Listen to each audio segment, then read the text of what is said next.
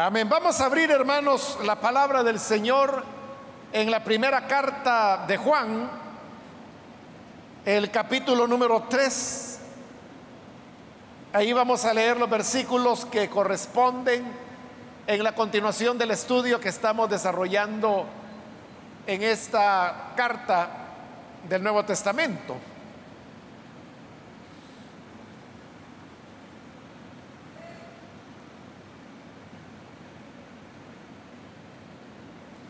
Dice entonces la palabra de Dios en Primera de Juan, capítulo 3, versículo 19 en adelante. En esto sabemos que somos de la verdad y nos sentiremos seguros delante de Él. Que aunque nuestro corazón nos condene, Dios es más grande que nuestro corazón y lo sabe todo. Queridos hermanos, si el corazón no nos condena, tenemos confianza delante de Dios y recibimos todo lo que pedimos porque obedecemos sus mandamientos y hacemos lo que le agrada. Y este es su mandamiento que creamos en el nombre de su Hijo Jesucristo y que nos amemos los unos a los otros, pues así lo ha dispuesto. El que obedece sus mandamientos permanece en Dios y Dios en él. ¿Cómo sabemos que Él permanece en nosotros? Por el Espíritu que nos dio. Amén. Hasta ahí dejamos la lectura, hermanos. Pueden tomar sus asientos, por favor.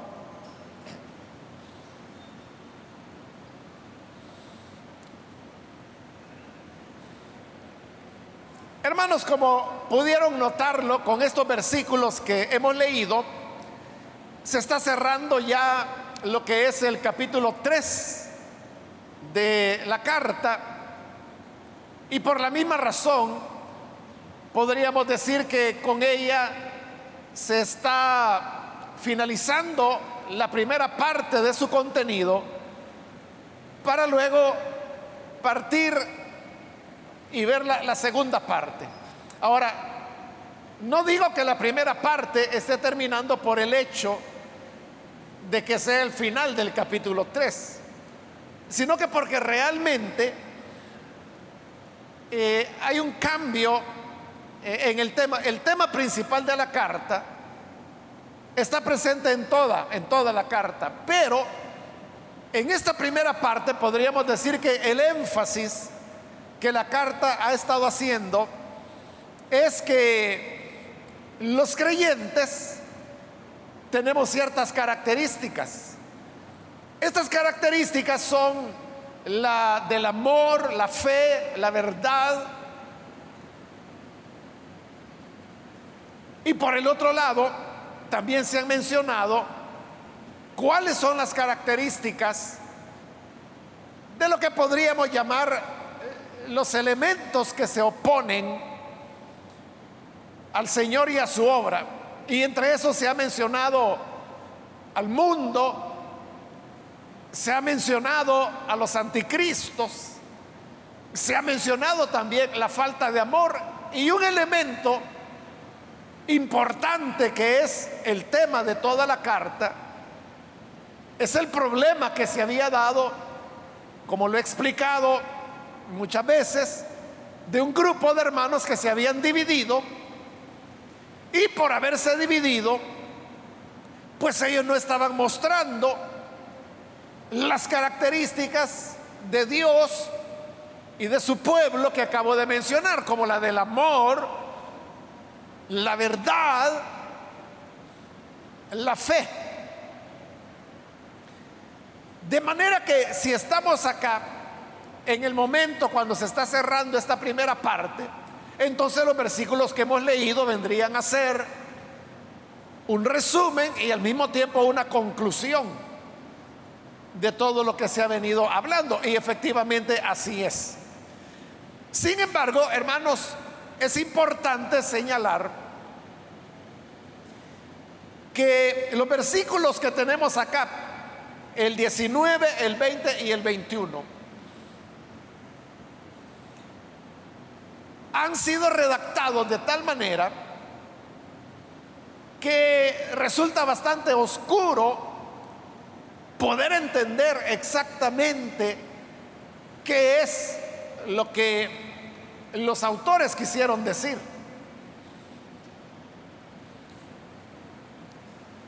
La, redacción gramatical es tan complicada que resulta incluso difícil la traducción. Por eso, hermanos, es que usted puede tomarse esa tarea si lo desea, de comenzar a comparar diversas traducciones al español de estos versículos 19 al 21. Y usted verá que cada traducción lo hace de una manera distinta. Porque como la, la redacción original en el griego es tan complicada, que realmente, hermanos, es difícil entender qué es lo que está tratando de decirse allí.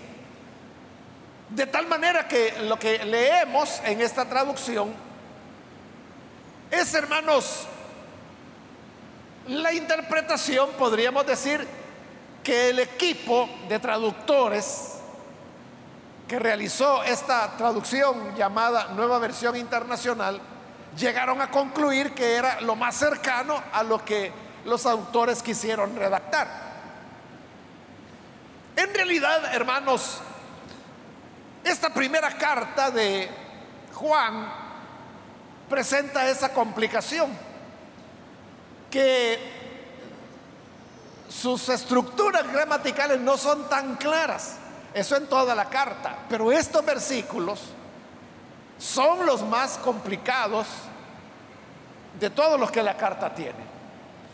Sin embargo, como le digo, la traducción que yo acabo de leer, lo que tenemos acá es el consenso al cual un equipo de especialistas, todos ellos latinoamericanos, porque la nueva versión internacional en español tiene esa característica, que todos los, los miembros del equipo que participaron en la traducción, todos son latinoamericanos.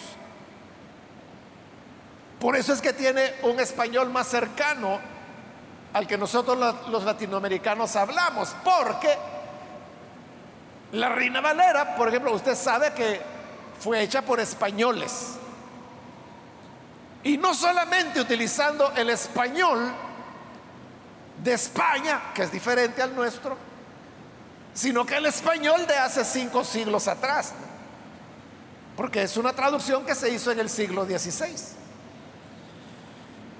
Entonces, vamos a tomar el pasaje así como está, como le digo, confiando en la erudición de los hombres y mujeres que formaron parte de este equipo y que produjeron esta traducción que hoy estamos utilizando. Entonces comienza en el versículo 19 diciendo, en esto sabemos que somos de la verdad y nos sentiremos seguros delante de Él. Como le digo, como este es un resumen y conclusión, este tema de la verdad ya fue tratado anteriormente. Y como ya fue tratado, no necesita la carta explicárnoslo de nuevo, sino que solamente afirma la importancia de que podamos ser de la verdad.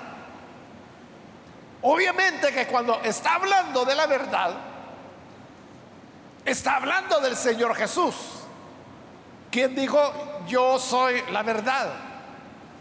También está hablando del testimonio que dieron los que lo vieron.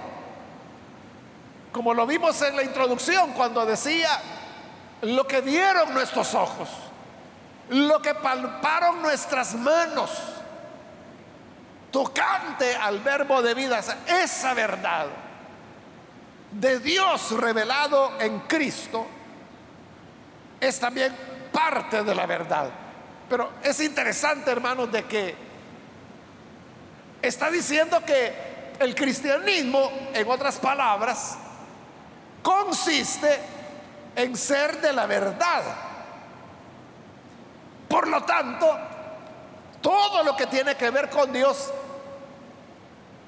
está basado en la verdad. Y consecuentemente todo lo que es falso, es mentira o es una alteración de los hechos, eso tiene que ver con Satanás. Porque fue el mismo Señor Jesús en el Evangelio de Juan quien dijo que Satanás es el padre de toda mentira. La naturaleza de Satanás es la mentira. Por eso es que Jesús dijo que cuando Satanás miente, de suyo miente, es decir, es su naturaleza el engaño, la mentira. Y en cambio de Dios y de su evangelio se nos está diciendo que es la verdad. Esa es la razón, hermanos, por la cual los cristianos y la iglesia deberían tener un compromiso con la verdad. Y no ser participantes de la mentira. Esto habla de la necesidad de tener un carácter honesto, honrado, transparente, que son elementos en los cuales la, verdad se manifiesta. Entonces, como la vida depende de que si somos o no somos de la verdad, por eso está diciendo la manera como podemos estar seguros de que somos de la verdad. Y dice, en esto sabemos que somos de la verdad y nos sentiremos seguros delante de Él. ¿Cómo lo sabemos? ¿Cómo podemos saber que somos de la verdad? El versículo 20 dice que aunque nuestro corazón nos condene, Dios es más grande que nuestro corazón y lo sabe todo. Está hablando de que en el cristiano hay un diálogo continuo que nosotros tenemos con el corazón, así lo llama esta carta, el corazón. Pero Pablo a esto le llamaba conciencia. Y la conciencia, o el corazón, como dice acá, es una función del espíritu humano, no del Espíritu Santo, sino que del espíritu humano que todos tenemos. Porque todo ser humano tiene tres componentes. Uno es el cuerpo físico. El otro es el alma, que es donde está el yo de la persona. Y el tercer elemento es el espíritu. El espíritu es la vida que sostiene al cuerpo. Por eso le digo, no es el Espíritu Santo, es, es el Espíritu que los humanos tenemos. Pero ese Espíritu es el que tiene esta función. La de actuar, como lo llama aquí, como nuestro corazón, o como lo llama Pablo, actuar como nuestra conciencia. Entonces le decía que los creyentes sostenemos un diálogo con nuestro corazón, con nuestra conciencia todo el tiempo. Porque nosotros estamos pendientes y además somos sensibles a lo que el corazón nos quiera decir. A esto obedece, hermanos, que cuando usted hace algo que usted sabe que es incorrecto, ahí está su corazón hablándole. O como diría Pablo, ahí está su conciencia señalándole que lo que está haciendo es malo. Ahora, si alguien dice, no, pero fíjese que yo hago lo malo y yo no siento nada, o sea, entonces usted está más muerto que vivo. Entonces usted no ha tenido una experiencia con el Señor. Porque si bien es cierto que la conciencia o el corazón es una función, dije, del espíritu humano, el espíritu de Dios aviva esa sensibilidad. De tal manera que no es posible que un creyente diga, mire, yo hago lo malo y no siento nada. Yo hago lo bueno y no siento nada. O sea, si ese es su caso, yo le diría, mire, revise cuál es su experiencia con Dios. Quizás su experiencia es totalmente externa, pero no ha tenido en realidad un encuentro con el Señor Jesús. No ha nacido de nuevo, no ha sido transformado todavía. Pero cuando somos nacidos de Dios y algo no está bien en nuestra vida, entonces dice ahí la escritura, nuestro espíritu nos condena. Recuerde que lo que la carta está diciendo es de que de esa manera sabemos que somos de la verdad. Ahora, si nuestro corazón no nos habla, no nos condena y tampoco nos da tranquilidad, entonces usted no es de la verdad. Porque eso es lo que está afirmando, que de esa manera sabemos que somos de la verdad. ¿Cómo? Que cuando algo incorrecto se hace, usted siente que su corazón le está condenando. Eso ocurre así con los hijos de Dios. Ahora, como también se dijo en el capítulo 1, que, que si alguno dice que no ha pecado, el tal es mentiroso. Pero eso no sería mayor cosa. El problema es que dice que también hace mentiroso a Dios. Lo cual significa, hermanos y hermanas, que todos fallamos, todos pecamos, todos cometemos errores. Y como todos cometemos errores y pecados, todos hemos experimentado esa sensación en la cual nuestro corazón nos está condenando. Es cuando usted dice, es que yo no me siento tranquilo, yo no siento paz. Algo le está diciendo en su corazón que algo está mal. Esa es la garantía de que usted pertenece a la verdad. Porque si usted no fuera de, la verdad, si no fuera de Cristo, usted haría todo lo que se le ocurra. Odiar a las personas, insultar, ofender, y no va a sentir nada. Porque no es de la verdad. Ahora, ¿qué sucede cuando nuestro corazón nos condena? Ya dijimos, es que algo malo hay en nuestra vida. Pero ¿qué dice ese versículo 20? Dios es más grande que nuestro corazón y lo sabe todo. Aunque nuestro corazón nos condene, también sabemos que más grande que nuestro corazón es el Señor. Y Él lo conoce todo. Es decir, aunque Él sabe, vaya, imagínense, si su corazón, su conciencia le está diciendo que eso está mal, ¿cuánto más Dios no lo va a saber?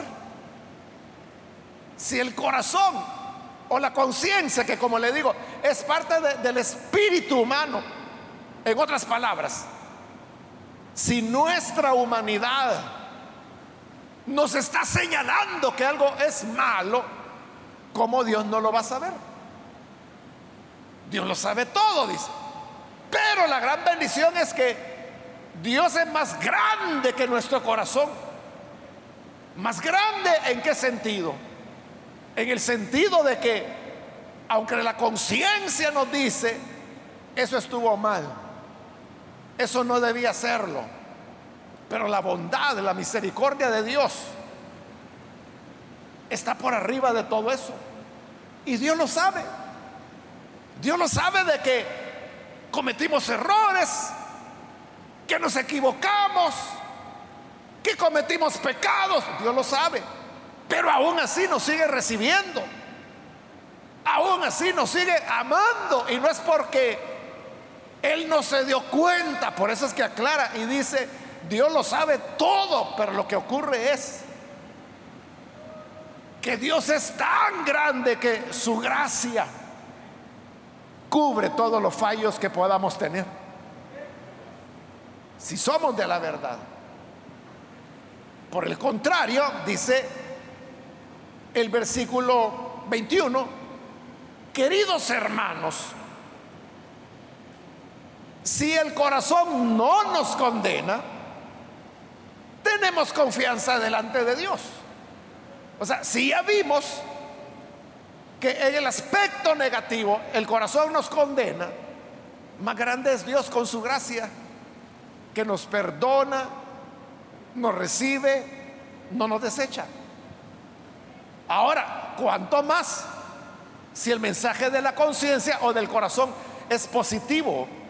Porque dice, si nuestro corazón no nos condena, es decir, usted hace un examen sincero, honesto, honesto de su vida.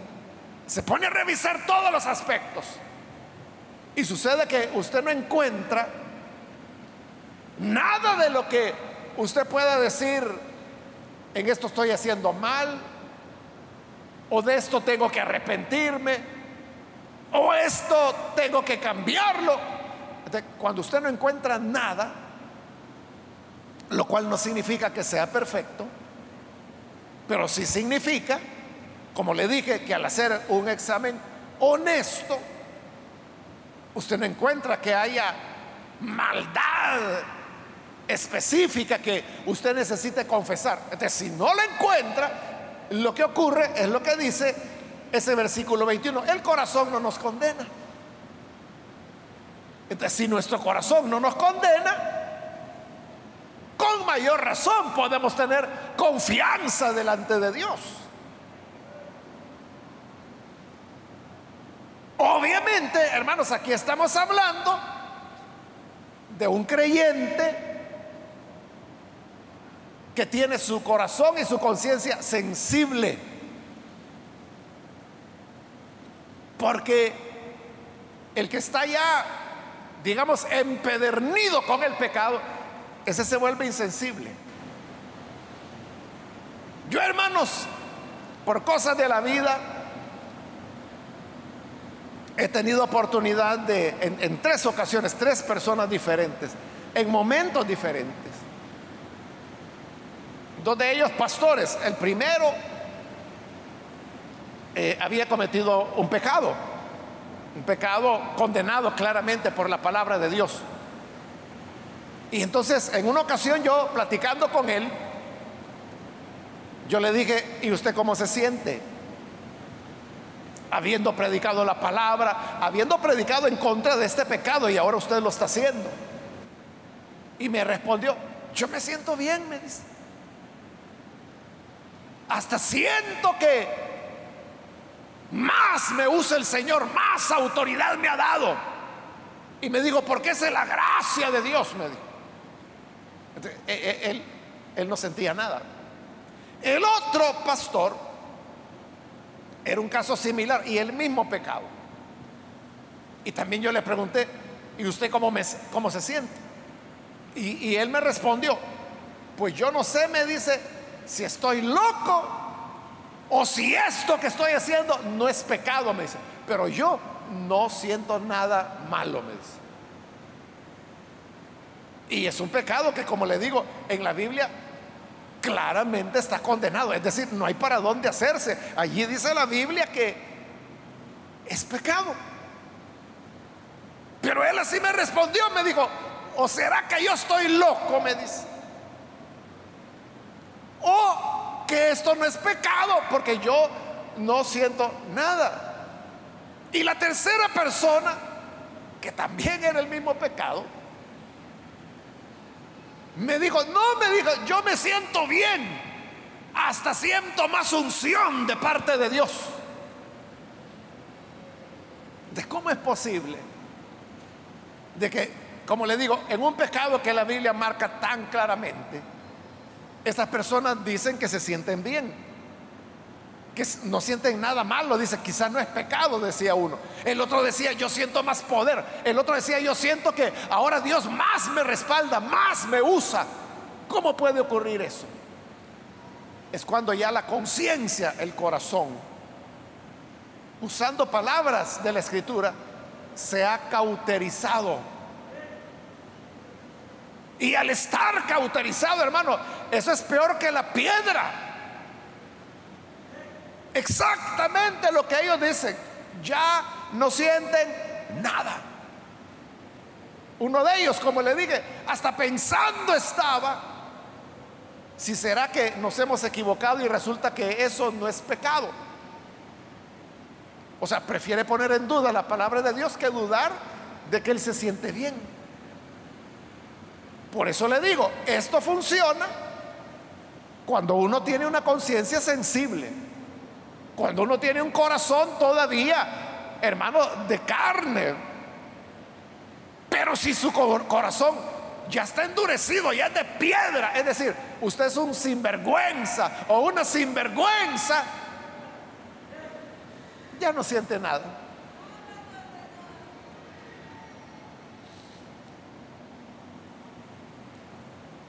Hoy, hermanos, está de moda eso de los los polígrafos, que la gente popularmente le llama los detectores de mentira.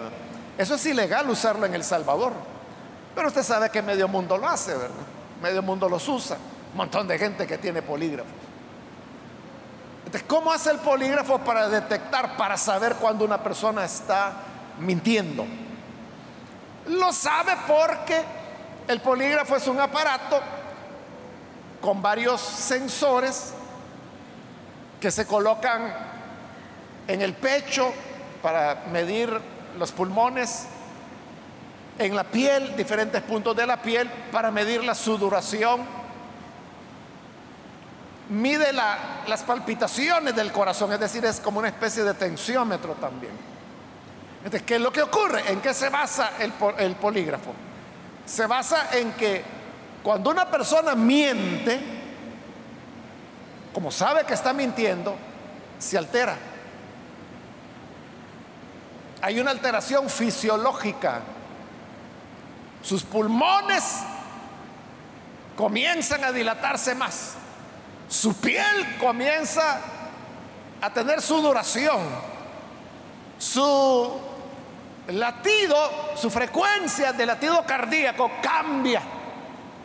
Por eso es que si a usted le han hecho alguna vez alguna prueba de polígrafo, usted sabrá que la prueba comienza con preguntas muy sencillas como ¿cuál es su nombre? ¿Cuál es su edad? ¿A dónde vive? Es decir, palabras o preguntas más bien, a las cuales usted no tiene problema en responder. O sea, mi nombre es fulano de tal. Si el mismo investigador ya sabe cómo se llama. Pero ¿por qué le está haciendo esas preguntas? Porque está midiendo cómo su cuerpo reacciona.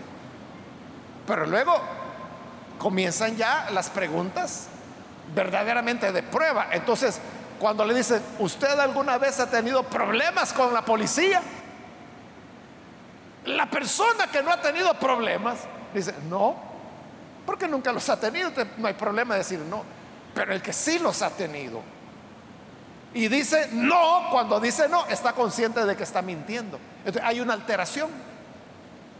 Y eso está quedando marcado. Entonces el investigador no dice nada, solo marca ahí y sigue haciendo preguntas y preguntas. Y cuando hay alteración, marca, marca, marca. él después puede decir, esta persona mintió cuando dijo esto, esto, esto y esto. Pero a lo mejor también usted ha oído que hay personas a las cuales les pusieron el polígrafo, mintieron y el polígrafo no lo detectó.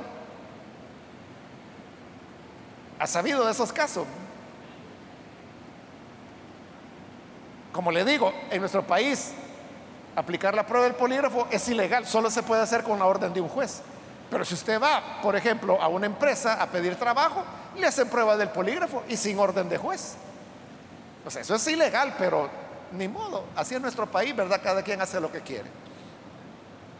Entonces, usted sabrá que hay personas que por tener una plaza mintieron, ocultaron cosas feas de su vida, de su pasado, y sin embargo el polígrafo no los detectó. ¿Sabe por qué no los detecta? Porque son esas personas que mienten sin sonrojarse.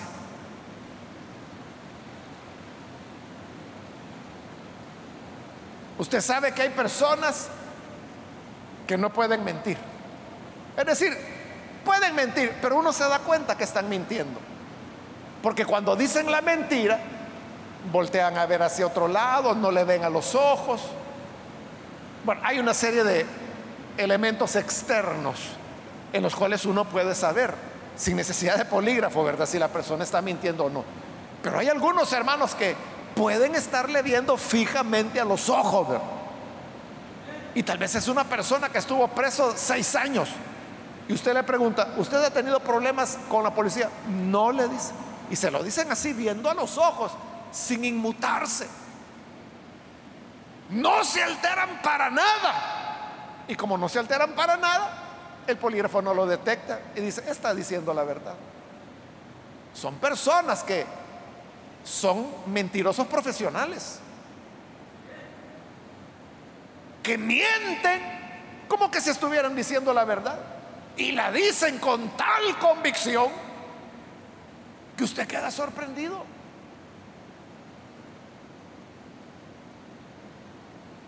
Porque usted dice, no, no puede ser que haya estado mintiendo. Si se ve tan seguro, si se ve tan aplomado en su afirmación, ya ve, es un mentiroso profesional. Si puede engañar a los polígrafos, ¿cómo no le va a engañar a cualquiera de nosotros? Eso es hablando, hermanos, a nivel de polígrafos, pero hablando a nivel de la fe y de este pasaje, son personas que tienen el corazón de piedra o de acero o de obsidiana, yo qué sé, hermano, pero la cosa es que lo tienen más duro, que ya no se alteran, no sienten nada. Por eso es que el pasaje dice, en esto sabemos que somos de la verdad, que tenemos un diálogo con nuestro corazón.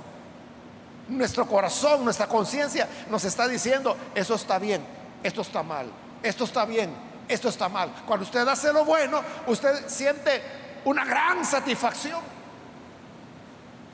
Por eso es que hay muchas personas que hacen el bien por la satisfacción que les produce el hacerlo, esa sensación. Les agrada tanto que hacen el bien, hacen el bien, hacen el bien, hacen el bien. Esos son los que pertenecen a la verdad. Versículo 22. No solo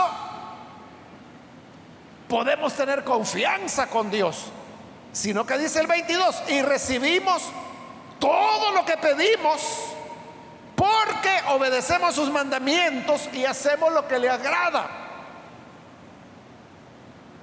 lo que está diciendo es, todo lo que pidamos, todo lo que pidamos en oración lo recibimos. Y luego dice, porque guardamos sus mandamientos. Ya vamos a ver cuáles son los mandamientos. Pero veamos lo primero, lo que el versículo dice, que vamos a recibir todo lo que pidamos. Es decir, esa es una promesa que tenemos los hijos de Dios. Y es que las oraciones, hermanos, no son vacías. Lo que nosotros le pidamos al Señor no es algo que usted piense que, es una práctica. Aquí eh, hagamos un grupo de hermanos y oremos y me van a ver que yo estoy orando. A veces, hermanos, yo he escuchado algunas oraciones en donde las personas realmente no están orando, están algo así como predicando o dando sus puntos de vista. Porque a veces me quedo oyendo lo que están orando. A veces parece que le están dando clases a Dios. Otras veces parece que no están hablándole a Dios, sino que le están hablando a la congregación delante de la cual están orando. Bueno, pero ese es otro tema. El hecho es que si nosotros le oramos a Dios lo que le pidamos, Él nos lo dará. La oración es la respuesta a todas las situaciones que nosotros enfrentamos. ¿Qué situación hay que la oración no pueda resolver? ¿Cuál es el límite? Si usted dice, la oración puede resolver esto, esto, esto, esto y esto, pero a partir de aquí, aquí ya no. Aquí ya la oración ya no puede. ¿Cuál es ese límite? ¿Y en qué lo basa? Porque Jesús dijo cosas como, si le dijeren a esta montaña, desarraígate, lánzate a la mar, y creyeren, dijo el Señor, lo recibirán, será hecho. Una cosa, hermanos, tan extravagante, puede decir uno, como que una montaña se cambia de lugar. Jesús dijo que es posible. si uno lo pide en oración. En otra ocasión dijo, si le dijeren a este árbol, mira, desarraígate y ve a plantarte al mar, el árbol sacaría sus raíces, saldría caminando, entraría al agua, caminara sobre el agua y en medio del mar echaría sus raíces en el agua y ahí estaría. Si lo pedimos, dijo el Señor. Entonces, si esas cosas son posibles, ¿Qué es lo que la oración no puede? Claro, usted me puede decir, ah, no, pero allí dice, porque guardamos sus mandamientos. Es cierto. Por eso le dije, luego vamos a ver cuál es ese mandamiento que tenemos que guardar. Y lo vemos ahora en el versículo 23. Este es su mandamiento. Que creamos en el nombre de su Hijo Jesucristo y que nos amemos los unos a los otros, pues así lo ha dispuesto. Entonces, ¿cuáles son los mandamientos que debemos guardar para que todo lo que pidamos en oración lo recibamos? Son dos. El primero dice que creamos en Él. Creer en Jesús. Creer que Él es el Cristo, que Él es el Mesías, que Él es el Salvador, que Él es el Hijo de Dios. Ese es el primer mandamiento. El segundo mandamiento dice que es que nos amemos los unos a los otros. Esto dice es lo que Dios ha dispuesto. Lo que Dios quiere de nosotros son dos cosas, fe y amor. Fe en creer quién es este Jesús. Para usted, ¿quién es Jesús? Un profeta. Como mucha gente creía en su tiempo, Jesús preguntó a sus discípulos, ¿quién dice la gente que soy yo? Y le dijeron, bueno, unos dicen que eres Elías, otros dicen que eres Juan el Bautista que ha resucitado, otros dicen que eres alguno de los otros profetas. Entonces, para usted Jesús es otro profeta. O fue un personaje que vivió hace dos mil años, pero que lo mataron y a saber a dónde quedó. ¿O usted cree que Él era la manifestación de Dios para los seres humanos? ¿Usted cree que Él era la verdad? Que Él era el Salvador, que era el Cristo. Si usted cree eso, ya cumple el primer mandamiento. Y el otro mandamiento es el de amarnos los unos a los otros. Cuando dice amarnos los unos a los otros, no es solamente amar a los que nos caen bien o con quienes somos amigos. Porque siempre, hermanos, dentro de las iglesias, uno tiene personas con quienes se relaciona más, con quien platica más. Y como se relaciona más con estas personas, se desarrolla ciertos lazos de cariño, de aprecio. Es normal que uno desarrolle un amor especial por esas personas. Pero amarnos los unos a los otros no solo es que uno ame al fulano, al mengano y al sutano. Amarse el uno al otro es amar a todos, a todas, incluso a los enemigos, incluso a los que nos aborrecen. Ese es amar. Y si usted dice, como ayer, una hermana decía, ay, pero qué difícil es cuando a uno le han hecho daño. Bueno, así como esa hermanita, quizás así piensa usted. Entonces, no ande preguntando por qué no recibe respuesta a la oración. Porque aquí dice que todo lo que pidamos lo vamos a recibir. Si tenemos fe en el Señor, que Él es el Hijo de Dios, creemos que Él es el Salvador. Y segundo, nos amamos los unos a los otros.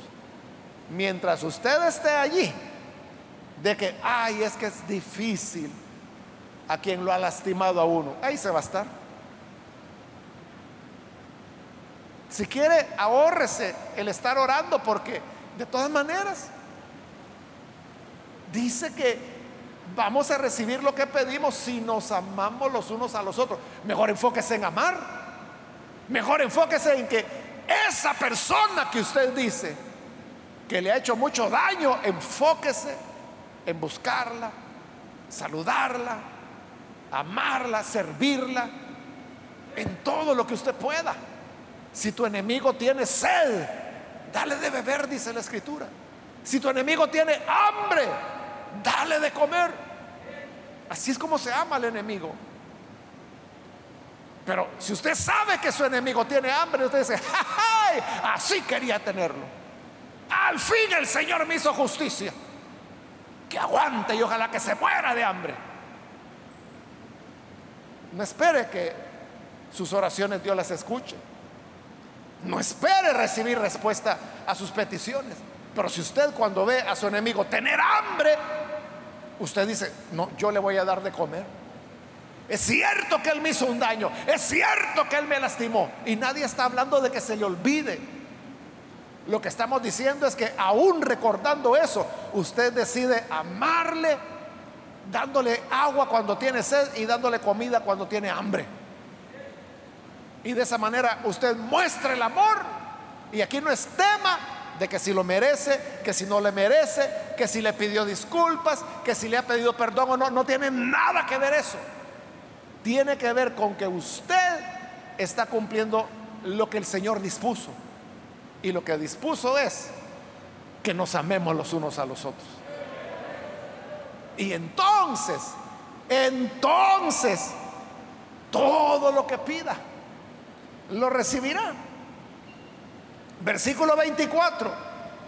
El que obedece sus mandamientos, los mismos mandamientos, de creer que Jesús es el Salvador y amarse el uno al otro, permanece en Dios y Dios en él. Esa es la maravilla, hermanos, que cuando creemos en su Hijo y nos amamos, amamos a todos, incluso a los que nos odian, incluso a los enemigos, cuando los amamos, entonces usted puede decir, Dios está en mí. Es cierto, hermano, porque quien puede amar y servir al enemigo, a quien le odia, ¿quién le puede servir si no es porque Dios está en esa persona?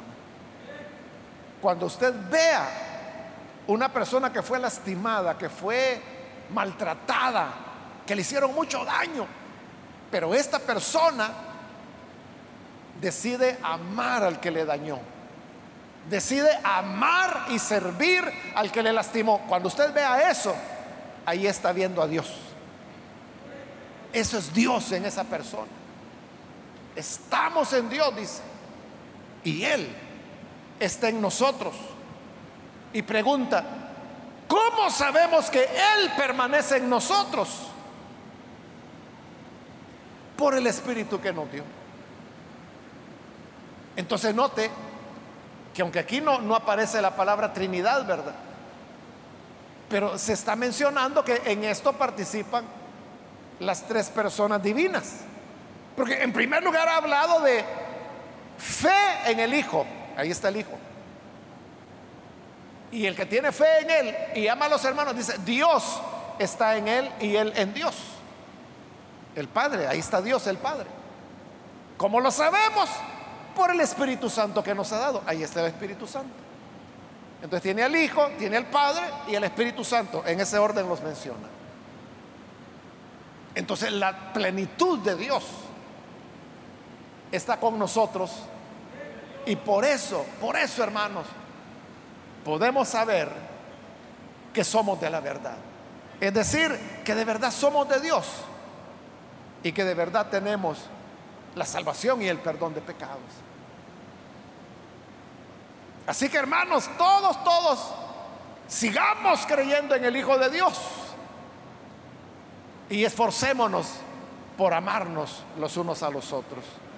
Así sabremos que estamos en la verdad, que Dios está en nosotros, nosotros en Él, y el Espíritu que Él nos ha dado. Amén. Vamos a cerrar nuestros ojos y vamos a orar al Señor. Pero antes, hermanos, de hacer la oración, yo quiero hacer una invitación para las personas que todavía no han recibido al Señor Jesús. Ese es el primer mandamiento, el de creer que, Jesús es el Salvador, que Él es el Señor. Por eso yo quiero invitar si hay alguna persona, algún amigo o amiga que hoy necesita recibir a Jesús, creer que Él es el enviado de Dios. Yo le invito para que ahí en el lugar donde se encuentra, se ponga en pie, porque queremos orar por usted. Si usted necesita recibir a Jesús, póngase en pie y vamos a orar por usted. Cualquier amigo, amiga que ha escuchado la palabra y usted necesita recibir a Jesús, póngase en pie. Vamos a orar por todos aquellos que hoy reciben al Señor Jesús. Póngase en pie ahí en el lugar donde se encuentra y vamos a orar por usted.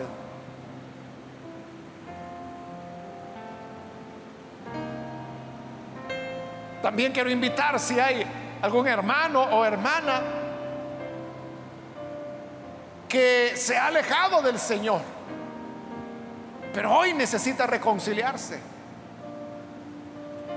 De igual manera, póngase en pie. Hoy es un buen momento para volver a una relación amplia, sincera con el Señor. Porque esa es la manera como usted podrá tener la seguridad de que pertenece a la verdad.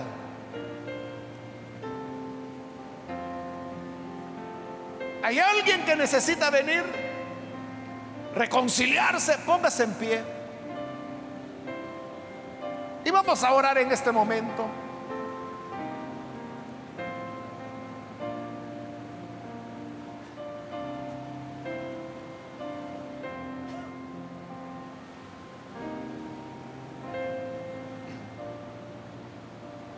Hago la última llamada si hay alguien que por primera vez necesita venir al Señor o necesita reconciliarse, póngase en pie y oraremos por usted.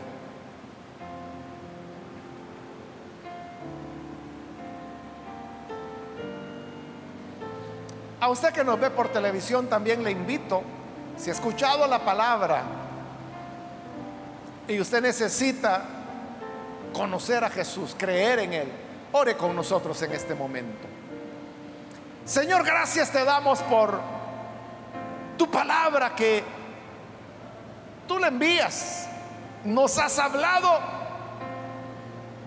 y por eso te agradecemos y queremos también pedirte por las personas que a través de televisión, de radio o de internet, donde quiera que se encuentren, pero que en este momento se unen con nosotros en oración, alcánzale Señor, perdónales, entrégales la fe para creer en tu Hijo que Él es la revelación de tu gloria, la imagen de tu sustancia, el Cordero de Dios que quita el pecado del mundo.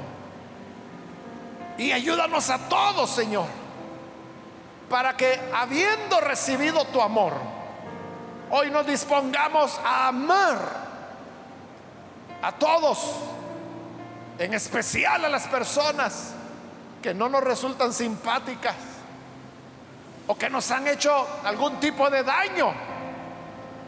Ayúdanos a enfocarnos en amar a estas personas. Y de esa forma, la promesa que has dado, que todo lo que pidamos será hecho, será realidad en nuestras vidas. Que así sea, Padre, para que tu pueblo pueda ser un pueblo de oración y un pueblo que conquista las respuestas a sus oraciones. En el nombre de Jesús, nuestro Salvador, lo pedimos. Amén. Amén.